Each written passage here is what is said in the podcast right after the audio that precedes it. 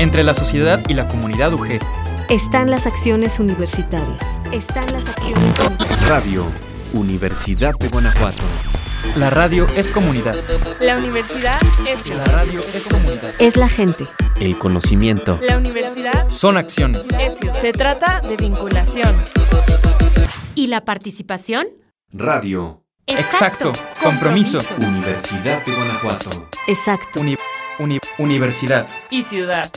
La difusión del quehacer universitario en favor de nuestro entorno. Universidad y ciudad. Un, proyecto, común. Un proyecto común.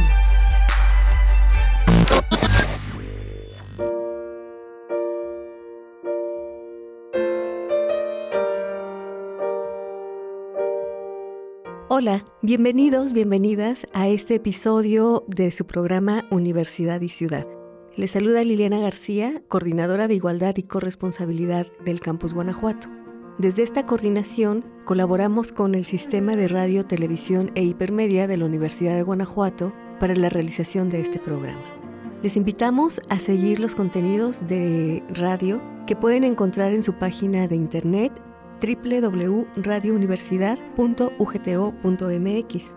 También les invitamos a que nos sigan en la página de Facebook Radio Universidad de Guanajuato y Campus Guanajuato. Este programa, como el resto de los contenidos de Radio Universidad, también los pueden escuchar a través del podcast que está disponible en Spotify y en Evox. Estamos transmitiendo ahora desde Casa de Moneda para hablar con ustedes sobre uno de los temas que no solamente es impresionante, sino casi increíble. Yo estoy segura que cada uno, cada una de ustedes han escuchado sobre la edición genética de seres humanos, porque a ese tema hemos albergado desde hace ya bastante tiempo a través de la ficción. Sin embargo, no es algo que podamos decir que ahora es posible, sino que está sucediendo. Yo les voy a invitar que escuchemos una investigación a cargo de la doctora Abril Saldaña Tejeda, profesora investigadora del Departamento de Filosofía de esta universidad, justo en relación a los problemas éticos, filosóficos, políticos, legales en torno a la edición de personas. Vamos a escuchar una cápsula que nos va a contar una historia al respecto.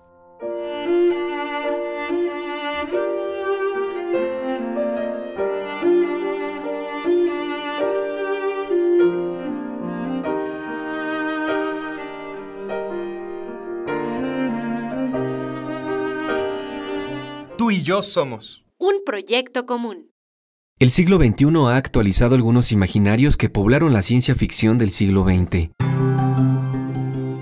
Seguimos lidiando con una pandemia de orden mundial que nos hizo presenciar cuadros que no solo habíamos vislumbrado en la ficción.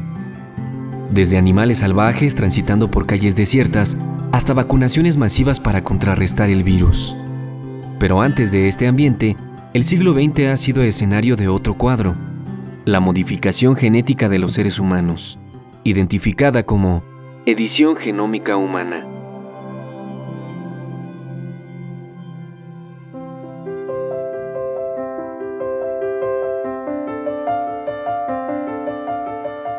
La edición de la línea germinal humana es una técnica conocida también como corte y pega, que posibilita cortar cualquier molécula de ADN para modificar su secuencia. Usa enzimas del tipo nucleasas para insertar, eliminar o reemplazar el ADN mediante la producción de una ruptura de doble cadena en lugares precisos del genoma, que después es reparada por la unión de extremos no homólogos mediante una reparación dirigida por homología. Esta intervención no solo modifica la secuencia de ADN de un embrión, también edita su línea germinal, lo cual significa que será heredada a las generaciones futuras. La posibilidad de editar a seres humanos abre una serie de cuestionamientos de largo alcance sobre los posibles efectos colaterales. A la luz de esto, la comunidad científica ha llegado a consensos internacionales en materia de edición genómica en humanos. Será necesario garantizar la seguridad de las tecnologías aplicadas, es decir, que la edición se produzca solo en los lugares en los que se tiene la intención de modificar. Es fundamental que toda edición genómica se realice a partir de una necesidad médica irrefutable. queda estrictamente fuera de todos los objetivos relacionados con modificar el fenotipo o las habilidades de las personas. Por su parte, los debates internacionales, convenios y moratorias en materia de bioética abordan cuestiones en índole ética. En el terreno individual, se trasluce el problema de perturbar la autonomía de las generaciones futuras para decidir o consentir sobre las modificaciones a su ADN. En el plano de los alcances de la práctica médica, se cuestiona la potestad de los científicos para cambiar el curso de la vida y la naturaleza. Desde la política, se advierte el peligro de que la edición se encamine hacia un programa de mejoramiento humano, es decir, modificar el ADN para crear infancias más inteligentes, altas y con determinados talentos. En este mismo sentido, se debate sobre las infancias diseñadas y los problemas sociales de desigualdad que la edición podría generar dado que no todas las personas tienen ni tendrán acceso a las nuevas tecnologías. Preocupa, además, que la edición genómica abra las puertas a nuevas formas de eugenesia y a fines criminales y terroristas. Son aún incontables los aspectos a considerar antes de llevar a cabo la edición genómica humana con responsabilidad. Sin embargo, la posibilidad ya ha sido actualizada. El 25 de noviembre de, 25 de, noviembre de 2018, durante la Cumbre Internacional de Modificación Genómica Humana en Hong Kong, He Jiankui, científico de apenas 34 años, presentó una ponencia que tomó por sorpresa a la comunidad científica. He y su equipo de investigación modificaron genéticamente a unas gemelas durante su etapa embrionaria. El objetivo de la edición fue inhabilitar un gen conocido como CCR5 y con esto evitar un posible contagio de VIH, virus de inmunodeficiencia humana, del padre portador. La noticia de He Jiankui conmocionó al mundo, especialmente a la comunidad científica, quien no tardó en condenar los resultados y calificarlos como una monstruosidad. El equipo de Kui jamás sometió sus métodos y procedimientos a una comité de ética en la investigación. Más grave aún, la edición genética de las gemelas no era justificable, ya que la condición de un padre portador no representa una necesidad médica irrefutable. Existen métodos más efectivos que la edición para prevenir una infección de VIH en hijos nacidos de un padre portador. Es difícil prever los efectos de la modificación en la vida de las gemelas y en la de su descendencia, pero se estima que podría afectar su sistema inmunológico y habilidades de aprendizaje. El caso de Jian Kui y las bebés CRISPR ilumina algunos de los discursos más complejos y trascendentales sobre la bioética y las nuevas ciencias de la vida. Para Universidad y Ciudad, Mario Vargas.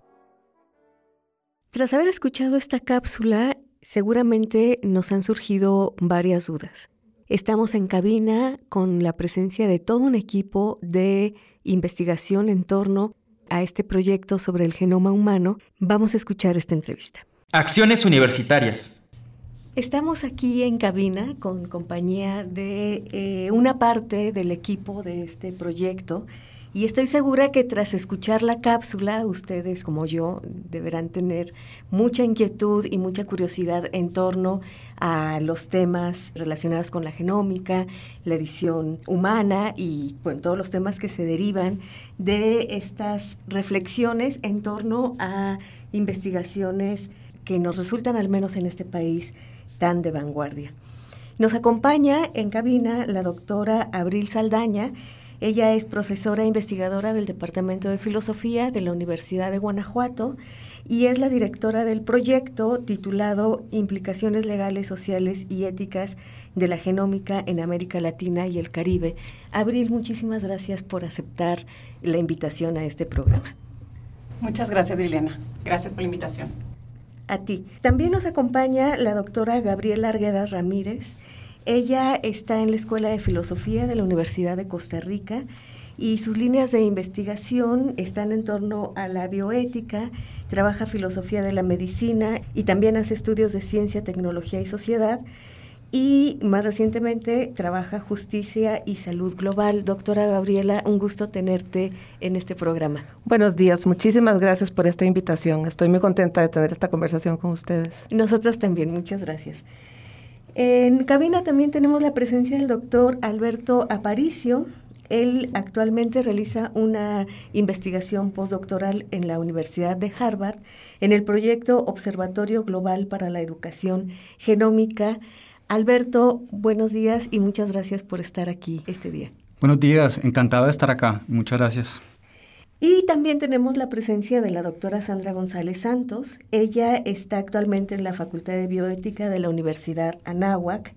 Sus líneas de investigación giran en torno a los estudios de ciencia y tecnología, biotecnologías como la reproducción asistida genética y actualmente desarrolla una investigación en torno a la alimentación y cultura. Sandra, bienvenida. Muchísimas gracias y gracias por la invitación. Y qué bonito está Guanajuato. Muchas gracias, Sandra.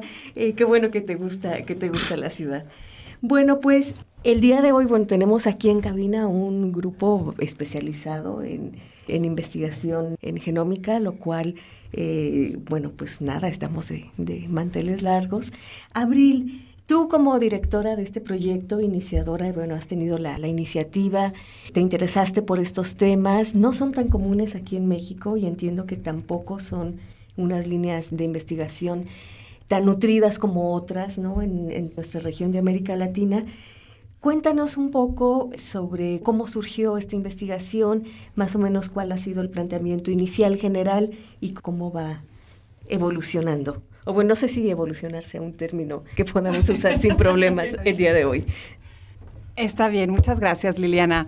Pues sí, es un tema, digamos, poco discutido, pero tengo que reconocer que pues, tenemos el trabajo del doctor Carlos López Beltrán, de la doctora María de Jesús Arellano en la UNAM, en filosóficas y en jurídicas, entonces sí tengo que reconocer que también hay otras personas que también son parte de este proyecto que justamente están pensando en estos temas. Y bueno, mis compañeros que están aquí. El proyecto surge de pues una curiosidad, de un proyecto previo. Yo por mucho tiempo me dediqué a, a estudiar temas sobre comida y alimentación y sobre temas de género, de justicia social y sobre todo de desigualdades en salud. Entonces estuve también dirigiendo un proyecto sobre los discursos médicos y los discursos científicos sobre la genómica médica, en específico la predisposición a la obesidad entre la población mexicana mestiza que son investigaciones que en este momento dirige el INMEGEN y otros centros de investigación en México. Entonces, bueno, estuve dedicada a eso y después me empezó a, me empezó a interesar muchísimo el tema de la genómica y sobre todo el tema de de la edición del genoma humano, o sea, de la edición, digamos, hereditable de la línea germinal humana, ¿no? que es, una edición irreversible, hereditable, como digo, y bueno, y que implica un montón de asuntos que me parecieron por demás interesantes de forma académica y también social, es decir, qué concepciones de la vida tenemos, qué concepciones de la dignidad humana tenemos con respecto al patrimonio genético, como le llaman algunos, del ADN. A ver, Abril, cuéntanos en qué consiste la edición humana, ¿qué es eso? Pues en términos generales, la edición eh, hereditaria del genoma humano eh, consiste en el uso de nuevas tecnologías, que son nuevas tecnologías, en este caso la tecnología, digamos, más discutida es el CRISPR-Cas9. Es una tecnología que comienza desde los años 90 a plantear nuevos retos y nuevas posibilidades, digamos, de, por ejemplo, resolver temas de enfermedades genéticas, en la que eh, a través de una técnica que le llaman el corte y pega, porque eso básicamente funciona como unas tijeras, digamos, en donde se modifica o, se tiene la posibilidad de modificar el ADN humano para con esta modificación evitar enfermedades genéticas hereditables. Entonces, el tema es que se entiende poco sobre la genómica humana todavía y sobre la forma en la que los genes actúan, ¿no? Entonces, bueno, hay un montón de temas que tienen que ver con seguridad, es decir, qué sucede si se modifica el genoma humano digamos, en un embrión en términos de no nada más si es irreversible, sino también en términos de seguridad, es decir, las llamadas ediciones no intencionales o off-target, que le llaman en inglés, qué causa, o sea, qué efectos tiene además del efecto intencionado, cuáles son las consecuencias que no se pensaron antes, ¿no? Entonces, bueno, hay un montón de, ajá, colaterales, entonces hay un montón de disyuntivas y hay un montón de debates que tienen que ver con la parte más técnica, pero también con lo que queremos, ¿no? O sea, con las posibilidades también, igual ahora la, la doctora Gabriela nos podría hablar más como de los debates sobre esto, pero hay un montón de disyuntivas que nos propone o que se ponen sobre la mesa sobre la forma en la que se pueden utilizar estas tecnologías, ¿no? Entonces, una de las cosas, volviendo un poco al proyecto, que a mí me interesaba es si estas discusiones estaban, digamos, teniendo en México y en América Latina y en el Caribe, Y bueno, con lo que me encontré es que las discusiones bioéticas, sobre todo las discusiones bioéticas, las discusiones, digamos, más desde las ciencias sociales, desde la antropología, estaban siendo configuradas sobre todo, no es que, digamos, hay una ausencia total, eh, algunos de aquí han escrito sobre eso, pero sí, digamos, desde el norte, ¿no? Desde, el, como le llaman el norte global, ¿no? O sea, no nada más en términos de las convenciones como la Convención de Oviedo, sino también la forma en la que se estaba discutiendo el consenso global necesario, los debates de los que ahora podemos platicar un poco más y los principios a seguir, digamos, las, las, cosas que se ponían en juego en términos sociales, estaban discutiendo desde desde el norte. Y una de las cosas que yo quise hacer con este proyecto es decir, bueno, y nosotros tenemos las mismas preocupaciones o tenemos preocupaciones que son más situadas, ¿no? Desde nuestras propias historias, desde nuestros propios contextos, desde nuestras propias historias coloniales, por ejemplo, desde nuestra, nuestra propia experiencia con la eugenesia, ¿no? En, en América Latina sobre todo y en el Caribe. Entonces, ¿cuál era nuestra posición? O sea, yo me empecé a preguntar como cuál era nuestra posición y quiénes estaban trabajando sobre eso, quiénes más estaban, digamos, interesados en esto.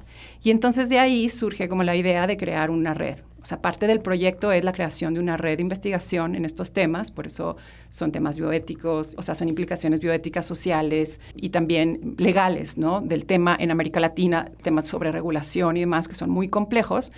Y bueno, tuve la gran suerte de encontrar muchísimos investigadores, bioeticistas, filósofos, abogados, eh, historiadores de la ciencia y de la biología interesados en estos temas, pero que no, digamos, no teníamos en ese momento la plataforma regional.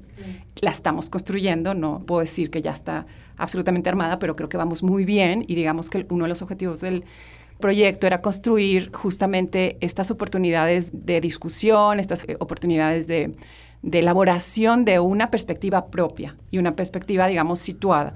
América Latina es muy diversa, entonces tampoco podríamos decir que hay una sola perspectiva regional, pero sí tener una discusión que estuviera mucho más situada desde nuestras propias historias y experiencias compartidas y las que no son compartidas, las que nos separan, pero esa es la idea, digamos, del proyecto y sobre todo de la formación de la red, que ha sido muy rica y, muy, prometedora en términos de lo que nosotros podemos aportar a la discusión global. Nos parece a todos que hace falta, digamos, voces que desde el sur aporten esta discusión y a estos grandes debates que son complejos, muy complejos y que son naturalmente multidisciplinarios, transdisciplinarios, es este, interesante y necesario abordarlos. Sí, desde luego, ¿no? Esta aportación, esta mirada desde América Latina, pues es seguramente un faltante en la discusión global, ¿no? Y bueno, veo que aquí es un... Quienes están aquí en cabina son un equipo multidisciplinario y también de diversos países, ¿no? La doctora Gabriela es de Costa Rica, el doctor Alberto de Colombia, bueno, Sandra es mexicana, compatriota, pero claro, justo estas voces desde diversos países que compartimos algunas problemáticas y algunas inquietudes, pues enriquece bastante la investigación. Yo estoy segura que existen diversos y muy complejos debates en torno al, genoma humano y a la edición hereditable. Doctora Gabriela, eh, ¿nos podrías comentar algunos de estos debates? Claro, con mucho gusto. Para responder esa, esa pregunta me gustaría situar la respuesta que voy a dar en perspectiva histórica.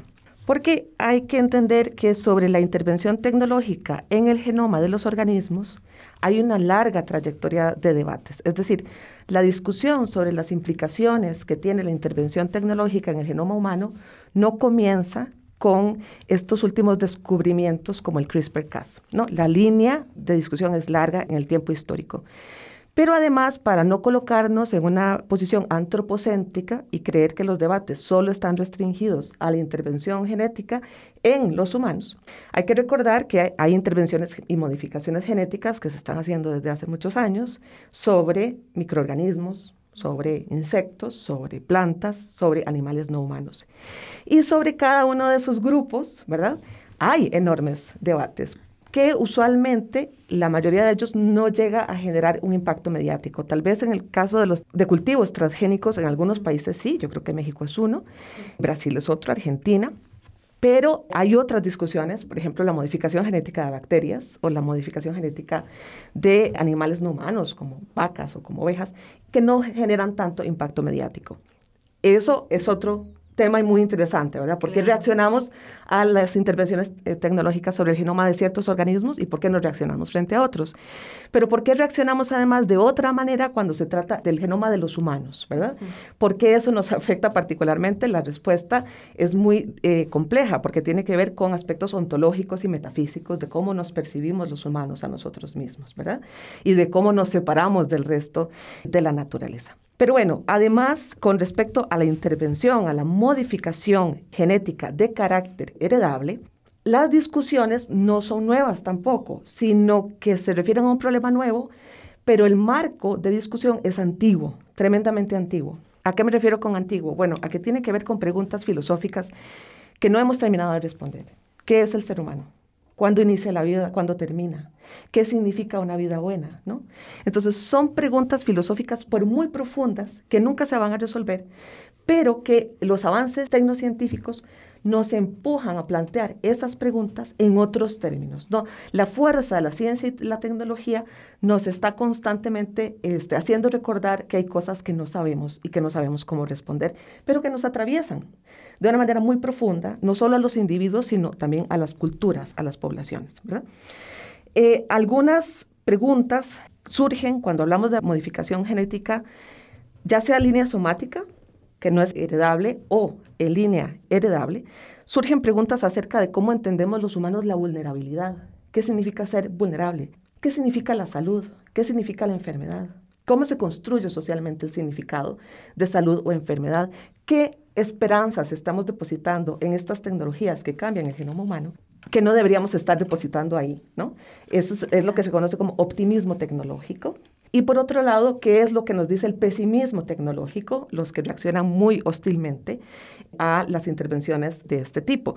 Entonces lo que vemos es discusiones de larga data e incluso en algunos casos hasta choques de visiones del mundo y de la vida, con ocasión de esta tecnología, pero no a partir de esta tecnología, porque la discusión es vieja.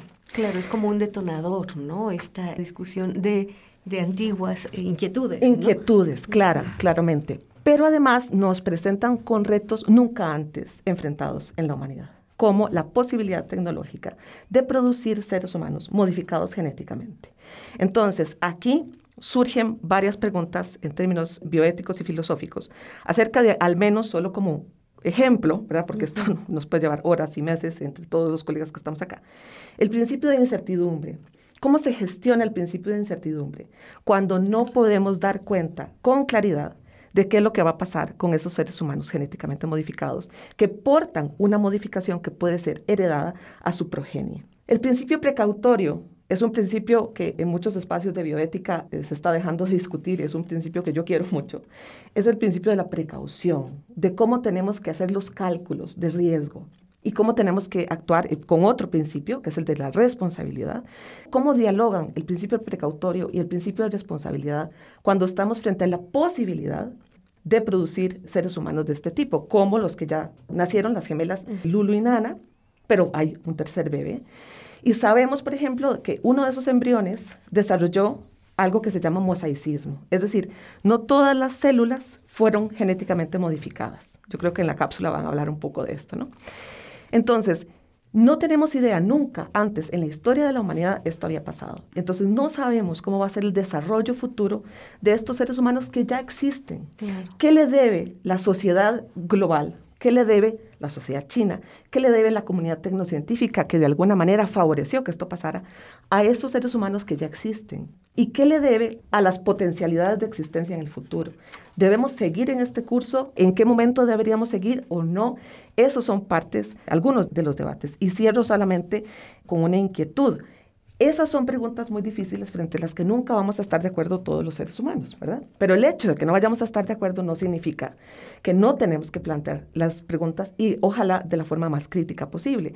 En parte, el objetivo también de esta red es contribuir a un diálogo crítico, ojalá democrático ampliado, haciendo preguntas más difíciles de las que se han hecho hasta el momento y contribuir a que la discusión se desacelere. ¿Qué quiero yo decir con desacelerar la discusión? Publiqué un artículo al respecto.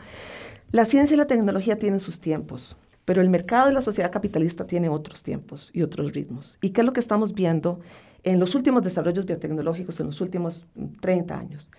que la lógica del mercado quiere imponer sus ritmos y sus tiempos al desarrollo científico-tecnológico.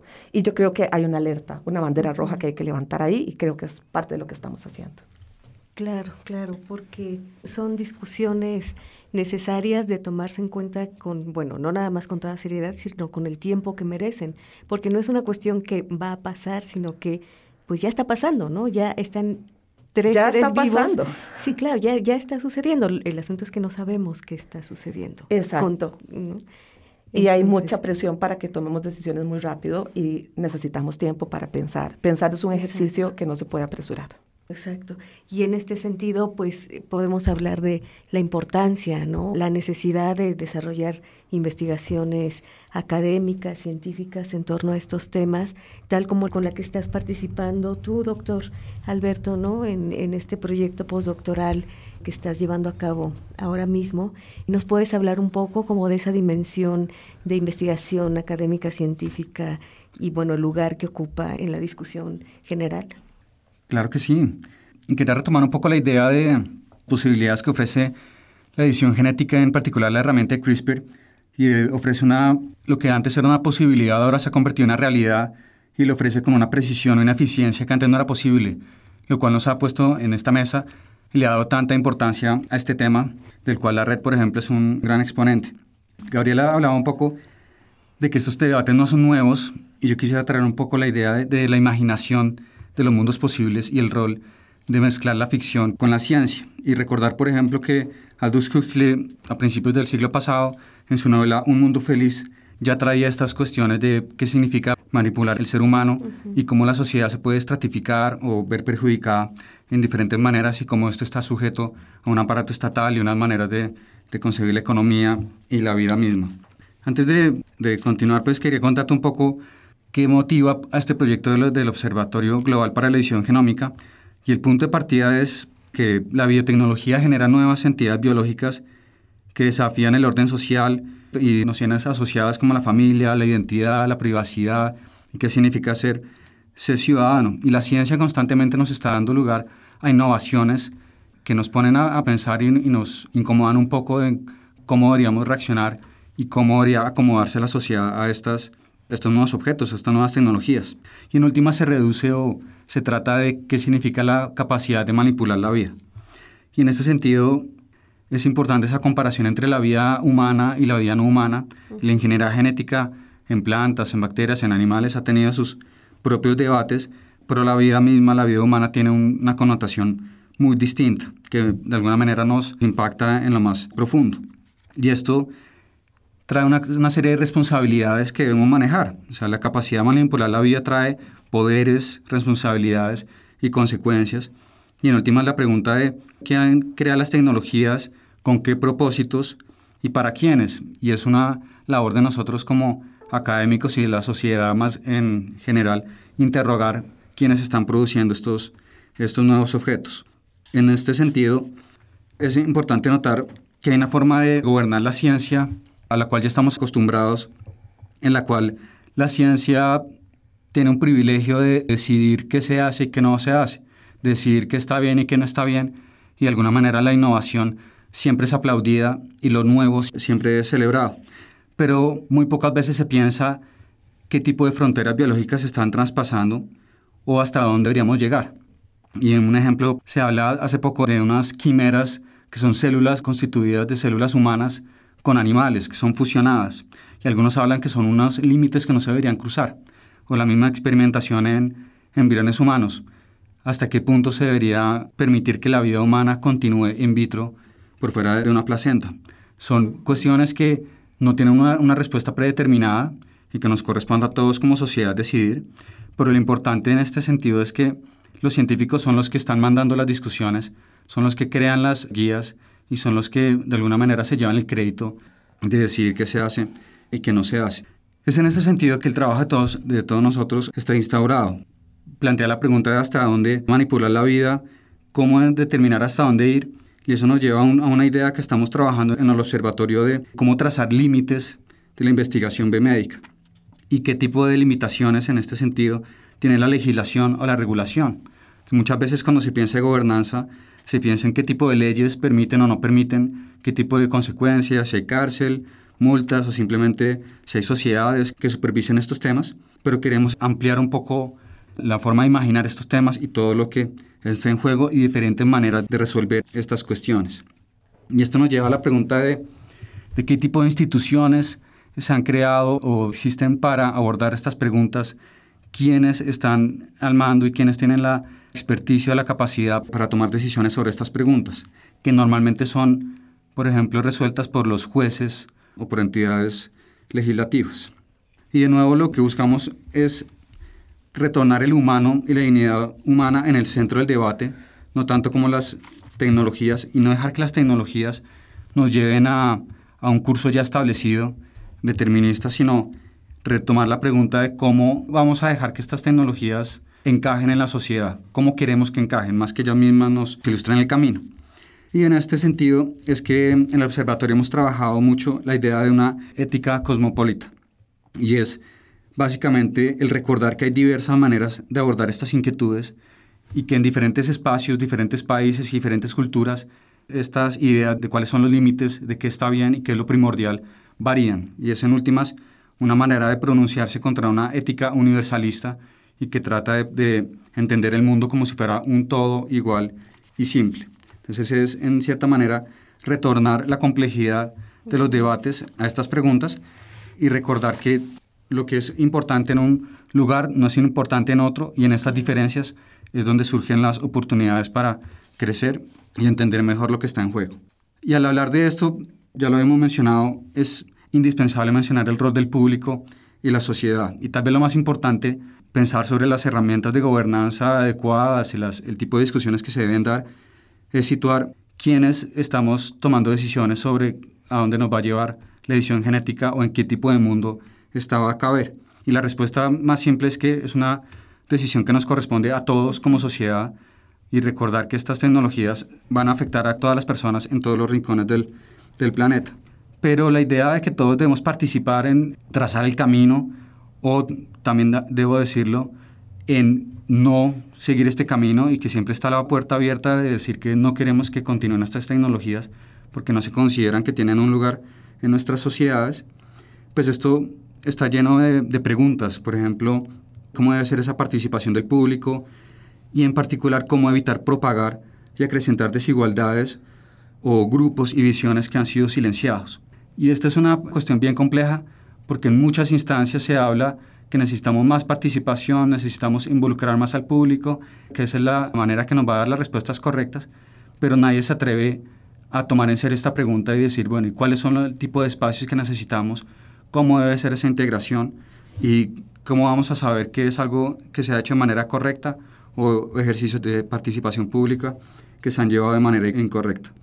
Volviendo un poco al principio, la idea es imaginar qué futuros estamos construyendo con la edición genómica o sin la edición genómica y tratar de poner de nuevo la idea de qué tipo de sociedades queremos, qué tipo de ser humano queremos construir y hacia dónde estamos yendo. Y la pregunta de, ¿es inevitable que la edición genética sea parte de, del futuro? Sin embargo, estos debates se dan más que todo en Norteamérica y en Europa y, y la pregunta de dónde América Latina encaja en esto siempre es una pregunta en blanco. Y creo que podemos afirmar que América Latina no ha figurado mucho en estos debates, tal vez porque no ha sido un actor clave en, la, en el desarrollo de estas tecnologías. Nos hemos acostumbrado a que América Latina reacciona o se adapta a lo que pase. Importamos tecnología con los alimentos genéticamente modificados. Ha habido ciertas controversias y reacciones, pero no somos un actor clave en estas discusiones. Entonces en la red parte de lo que buscamos es no solo generar espacios de reflexión y de capacidad de gobernanza, sino poner o realzar qué consideramos que es importante para América Latina, qué debe ser tenido en cuenta y también aportar a estos debates a nivel internacional que se están dando. Claro, es que, bueno, has mencionado la importancia de que el público, ¿no? la, la comunidad mundial en general, participe de esta reflexión, Pues porque nos implica, ¿no? No es algo que esté allí en una novela como El Mundo Feliz, ¿no? O esté en alguna película, como decíamos con la doctora Gabriela, ya está sucediendo. Y quizá tendríamos, podríamos decir que tenemos el derecho de conocer la discusión, ¿no? Que podemos también hablar quizá en esos términos, ¿no? ¿Cuál es el derecho de todas las personas? De enterarse, tener conciencia, conocimiento y por lo tanto tener la posibilidad no solo de reaccionar con espanto o con exceso de entusiasmo, sino con cierto conocimiento en torno a una problemática que nos implica de la manera más profunda, no solamente a animales humanos, sino a la vida, ¿no? Como mencionaba Abril al inicio. Es momento de hacer un corte, pero regresamos para continuar con la entrevista.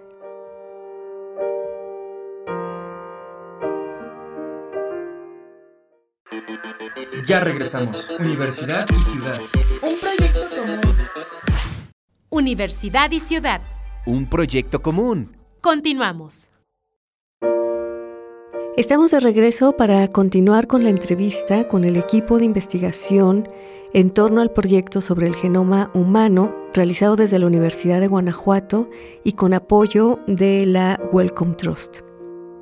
Y en este sentido, doctora Sandra, me gustaría mucho que nos comentaras justo de esta dimensión, digamos, para la sociedad, también en, en una dimensión cultural, incluso de la vida cotidiana, ¿Cómo podríamos pensar o cuáles serían algunas claves para pensar estas implicaciones? Porque entiendo que la discusión es bastante compleja, es también bastante novedosa, al menos para nuestras regiones, y que quizá eh, podría ser una buena idea tener claves para pensar esto, ¿no? Porque hasta ahora creo que lo hemos pensado a través de la ciencia ficción, ¿no? Pero se puede pensar desde muchas aristas. Sí, quiero retomar un, un, punto que dijiste ahorita. Es importante incluir a la humanidad, entendiéndose a nivel global, no nada más porque nos implica, y no nada más porque nos implica a nivel personal y para la generación de generaciones futuras, la creación de generaciones futuras, sino porque además creo que el escuchar otras voces, otras voces disciplinares, otras voces geográficamente hablando, otras voces en términos de edad también, nos permite tener nuevas preguntas y nos permite tener nuevas formas de análisis y nos ofrece posibles soluciones a problemas. ¿Qué quiero decir con esto? Dentro de la academia, dentro de la academia, no nada más de las biotecnologías o de las ciencias de la salud o de las ciencias de la vida, sino también de, dentro de la academia de las ciencias sociales, dentro de la filosofía. Muchas veces se tiende a discutir hacia adentro y eso lo que hace es que las ideas que se ocurren, que, que se nos ocurren, las posibles soluciones a estas ideas, eh, están como endogámicas un poco. Reaccionamos a lo que el otro dice y entonces proponemos algo nuevo si quieres, pero a partir de la reacción de eso que la otra persona te dijo. Cuando abrimos esta discusión afuera de la academia, cuando incluimos aquello que llaman la sociedad en general, que me parece un término muy curioso porque los científicos, los políticos también son parte de la sociedad en general. Pero cuando abrimos esta discusión, lo que estamos abriendo es a permitir otras lógicas, otras formas de pensar, otras formas de argumentar, otras palabras, otras formas de nombrar a las cosas. Y eso genera destellos creativos, genera nuevas problemáticas, te lleva por otros caminitos. Es un poco lo que pasa cuando trabajas de manera interdisciplinar o transdisciplinar y los diferentes grupos sociales tienen distintos paradigmas de pensamiento. Cuando estás pensando desde el arte, pues son otras cosas las que se te ocurren. Entonces, incluir a estos diferentes grupos sociales o estos diferentes tipos de relaciones creo que sean muy enriquecedores. Eso me lleva a otros dos puntos, que es que nunca hay que olvidar que no todas las soluciones a nuestros problemas están ubicados en el campo de las biotecnologías o de, las, de la biomedicina. Hay otros campos de la misma ciencia que ofrece otras formas de resolver problemas de salud, problemas de eficiencia, por ejemplo, si estamos hablando de la agricultura o de la ganadería, hay otras formas de resolver los problemas. Y que a veces también a la hora de enfocarnos nada más en estas tecnologías, le restamos tiempo, dinero y esfuerzo a pensar en estas otras soluciones, ¿no? Entonces hay que siempre acordarnos que hay otras opciones de solución. Y la tercera cosa que creo que es importante no olvidar es que toda solución, y esto es, rara vez hablo en absolutos, pero no he encontrado una excepción a esta regla, toda solución genera otros problemas. O sea, no hay una solución que ahí detenga la vida. Eh, por lo tanto, esa solución genera un nuevo escenario que conllevará nuevos problemas. Y no tenemos nadie una bola de cristal que podamos prever todos los problemas que van a surgir, pero sí tenemos algunas posibles imaginaciones desde la ciencia ficción, por ejemplo, que me parece que es, es, un acto muy digno de recurrir a ella, desde la literatura que no necesariamente se llama ciencia ficción, desde el arte, desde la vida cotidiana, que nos permite ver, ah, pues si camino por ahí, no puedo predecir todo lo que va a pasar, pero puedo sugerir que hay una alta probabilidad de que A o B o C suceda. Entonces empezar a ver esos problemas y no ignorarlos y no empujarlos nada más, ¿no? En el caminito y bueno, luego, luego, luego, luego vemos qué hacemos con eso, ¿no? Sino empezar a considerarlo como parte de la discusión. Entonces eso me lleva, y perdón, y en ese acto de reflexionar sobre los posibles problemas, ahí entra desde el individuo, cuando toma cualquier decisión, ¿no? cuando le apuesta algo en su vida diaria, cotidiana, en cualquiera de las decisiones más mundanas, desde qué pasta de dientes compras, a qué restaurante vas, cómo te vistes, ¿no? cómo educas a las siguientes generaciones, ya sea como mamá, papá, abuelo, tío, maestra, maestro, ¿no? en todos los actos de educación.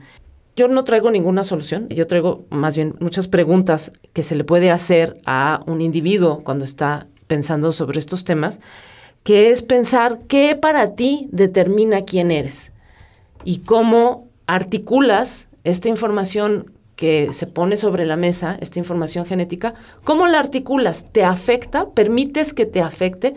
¿Cambia entonces tu forma de entenderte? Si de repente un día te enteras que no tienes una relación genética con tu familia, eso borra para ti tu historia, borra el recuerdo que tienes el día que te regalaron la bicicleta o que te caíste y te, pusieron la curita, la reinterpreta o te das cuenta que no le hace nada, ¿no? ¿Cómo te afecta?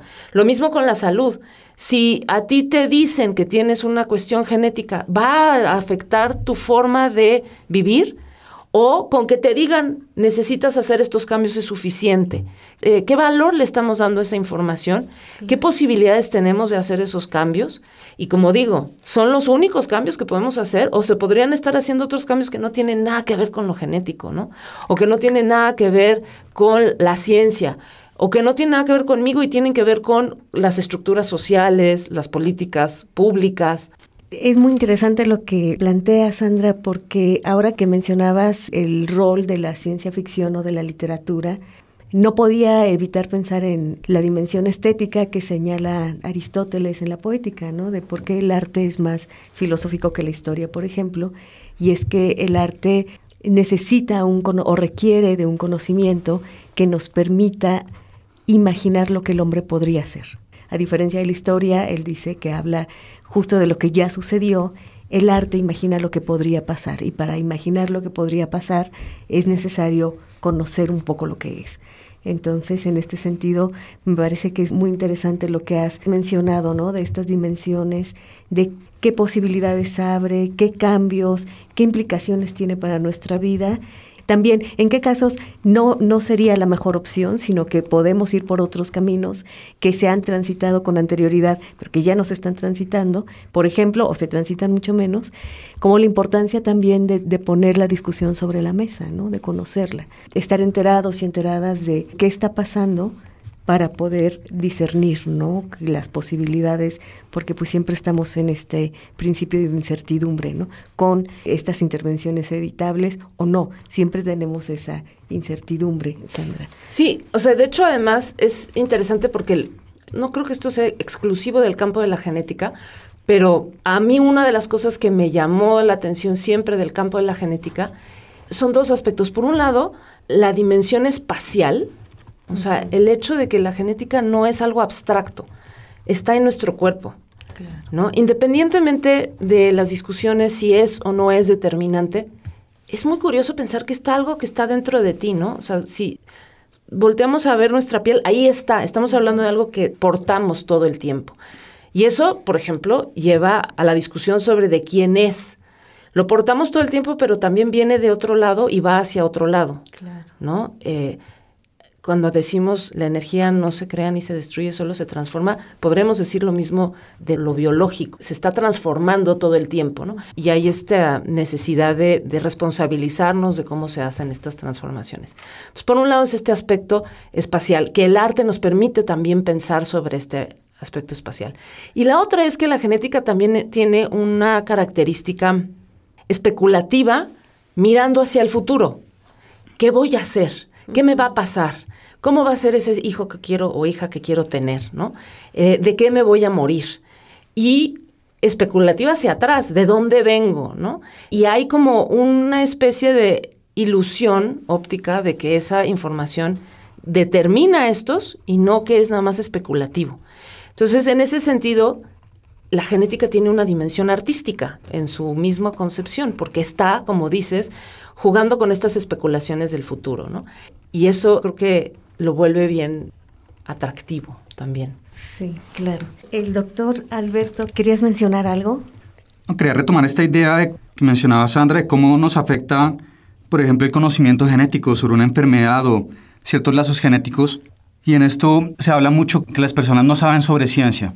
Le hay una idea ampliamente establecida eh, en círculos políticos y hasta científicos de que si la gente supiera más sobre ciencia, tal vez confiaría más en ella o se sentiría más cómoda con la ciencia. Y yo, el área en la que trabajamos, propone lo contrario, que no todos tenemos que ser científicos o expertos o conocer al detalle lo que está pasando en la ciencia, sino que al contrario, hay que pensar en cómo la ciencia y la tecnología tienen efectos que llegan a la vida diaria y cómo estos efectos están entrelazados con la política, nuestras posibilidades y nuestras decisiones como seres humanos. Sí, claro, que es una red compleja, ¿no? Donde no podemos priorizar una sola disciplina, sino pensarla como parte de, de una red, ¿no? Abril. Fíjate, Liliana, que algo que me ha llamado mucho la atención últimamente es que cada vez veo más estudiantes de filosofía interesados en el manga japonés y en hacer una, digamos, una interpretación y de nociones y de trabajos filosóficos a partir de lo que ellos perciben en el manga japonés, en sus no soy una experta en manga, pero en las series o en, las, los trabajos que ellos revisan o que ellos siguen, ¿no? Y yo me encontré hace poco con el trabajo de este autor Moto Hagio, si es que lo estoy pronunciando bien, que tiene una, un manga que se llama Marginal y se ubica en el año 29.999, en donde los seres humanos todos están genéticamente modificados, los hombres ya se han hecho cargo eh, digamos, apropiado de las funciones reproductivas humanas, entonces son los hombres los que se embarazan, este, hay un montón de cosas ahí, ¿no? Y bien interesantes sobre edición humana.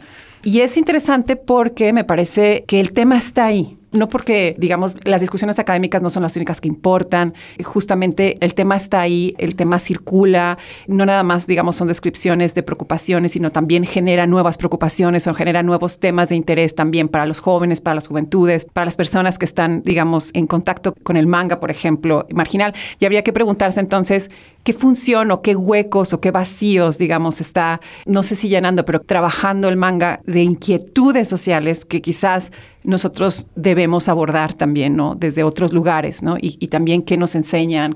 A lo que voy es que no porque no sea una discusión académica muy trabajada, no está ahí el tema del interés y en la imaginación colectiva, pues. Sí, claro, que es un poco lo que nos comentaba la doctora Gabriela, ¿no? Que son inquietudes viejas, ¿no? Y que están renovadas y actualizándose con estos hallazgos o con estas experimentaciones. Me encantó que recurrieras a Aristóteles para poner en perspectiva esta conversación.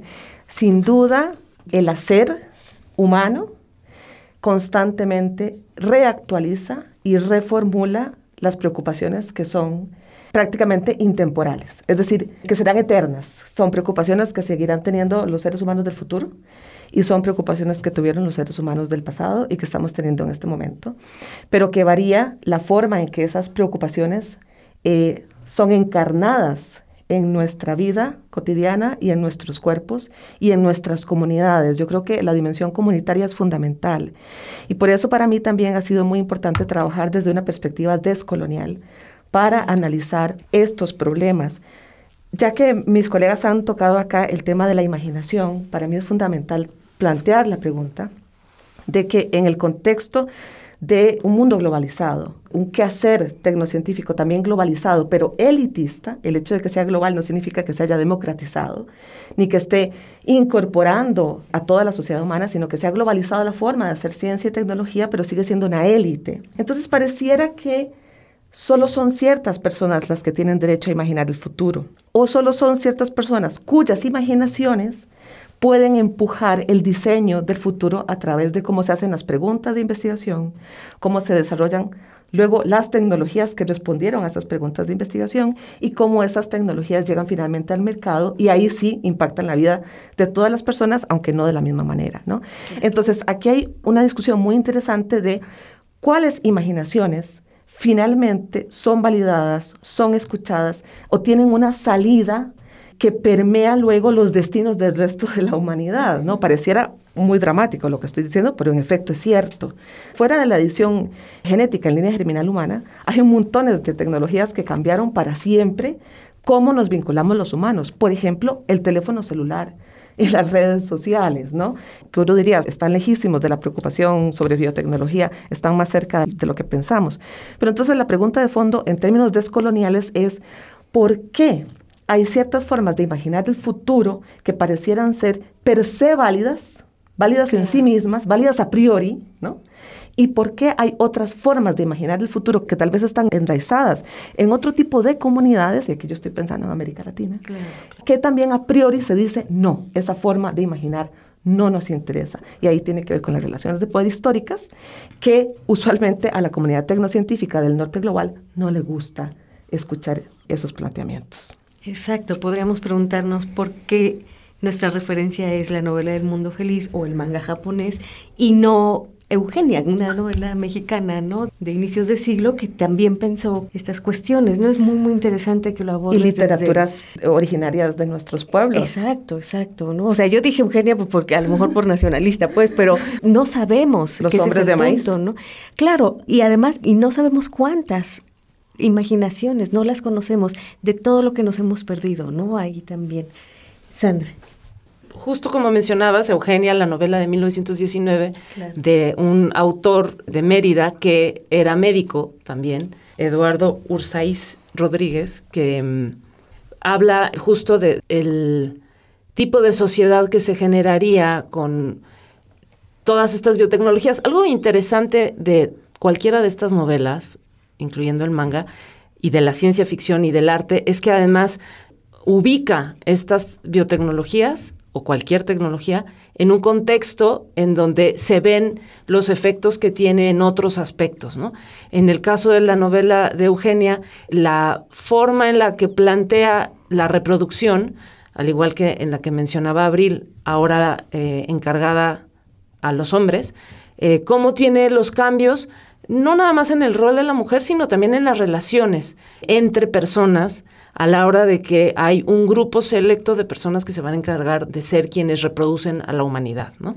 Entonces, algo interesante de lo que hace el arte y de lo que tratamos de hacer en, en muchos de los campos académicos también, pero creo que por alguna razón nosotros siempre nos quedamos limitados y el arte lo logra hacer mucho más fluidamente, es estas relaciones con los otros elementos, ponerlo en acción, no pensar sobre estos elementos de manera limitada, estática y pues sí, como descontextualizada. Un poco a lo mejor tiene que ver con las, las rigurosidades de la academia, limitan las posibilidades de ser más imaginativo, ¿no? El tener que justificar todo el tiempo lo que se está diciendo, pues inviertes energía, tiempo y dinero en estar justificando y se te va eh, la posibilidad de ser más imaginativo a veces. Sí, claro, es propio de la libertad del ámbito de la imaginación, ¿no? Sí, Alberto. Y en ese sentido, también es importante cuestionar hasta qué punto la ciencia es también una forma de imaginar y de crear ficción. Y en el observatorio se trata de cuestionar esa línea entre la ciencia ficción o la ficción especulativa, por un lado, que imagina futuros, pero que no contribuye a ellos, y la ciencia que está en el día a día construyendo el futuro y incorporando visiones de cómo va a ser la sociedad sin tener esta connotación de, creatividad o de ser imaginativa. Al cruzar estas disciplinas se logra mucho un espacio de reflexión y de apertura para estos temas. Claro, es, digamos, la importancia también de los equipos interdisciplinarios, como es el que ustedes eh, conforman. Bueno, pero antes de despedirnos de aquí de la cabina, Abril, cuéntanos dónde podemos encontrar más información sobre el proyecto. Muchas gracias, Liliana. Sí, claro que sí. Bueno, tenemos una página de internet que se llama ilsegenómica.org en donde pueden encontrar no nada más, digamos, los objetivos del proyecto, sino también los miembros, que ya cada vez está creciendo más la membresía y, la red, y es bien interesante porque hay personas que hacen cosas sobre genómica forense, genómica médica, edición, o sea, hay un montón de, de investigaciones muy interesantes en la región que se están llevando a cabo. Te agradezco muchísimo esta oportunidad. Uno de los objetivos más importantes de la red es la formación de públicos, poder compartir con el público lo que estamos haciendo, pero también las preocupaciones que también le conciernen a todos, como ya lo dijimos aquí. Entonces, esta actividad es clave para eso y te lo agradezco muchísimo. Y bueno, ya de paso agradezco a la División eh, de Ciencias Sociales y Humanidades, al doctor Miguel Ángel Hernández, me ha ayudado muchísimo para llevar a cabo este proyecto y bueno, agradezco muchísimo el apoyo del doctor Miguel Hernández y del doctor Francisco Manuel López. Gracias. Y también a la Welcome, por supuesto, que quien es eh, quien financia el proyecto, la Welcome Trust. También estamos muy agradecidos por el apoyo y por la oportunidad de, de formar estas redes. Yo les agradezco muchísimo que hayan compartido en este espacio sus inquietudes y también, bueno, su conocimiento. Muchas gracias, Abril, Gabriela, Alberto, Sandra, y bueno, pues mucha suerte, ya nos estaremos enterando de algunos hallazgos. Hemos llegado así al fin de este episodio. Agradecemos mucho su escucha y también queremos agradecer a Ana Robles, productora de este programa, al compañero Mario Vargas por la producción y la grabación de la cápsula. También agradecemos al equipo de investigación que estuvo aquí en cabina. Yo soy Liliana García y les espero para el siguiente episodio de Universidad y Ciudad.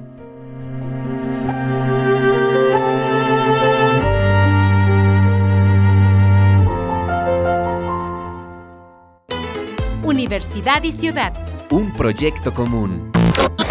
Es una producción de la Coordinación de Igualdad y Corresponsabilidad del Campus Guanajuato y el Sistema de Radio, Televisión e Hipermedia de la Universidad de Guanajuato. Universidad y Ciudad. Un proyecto común.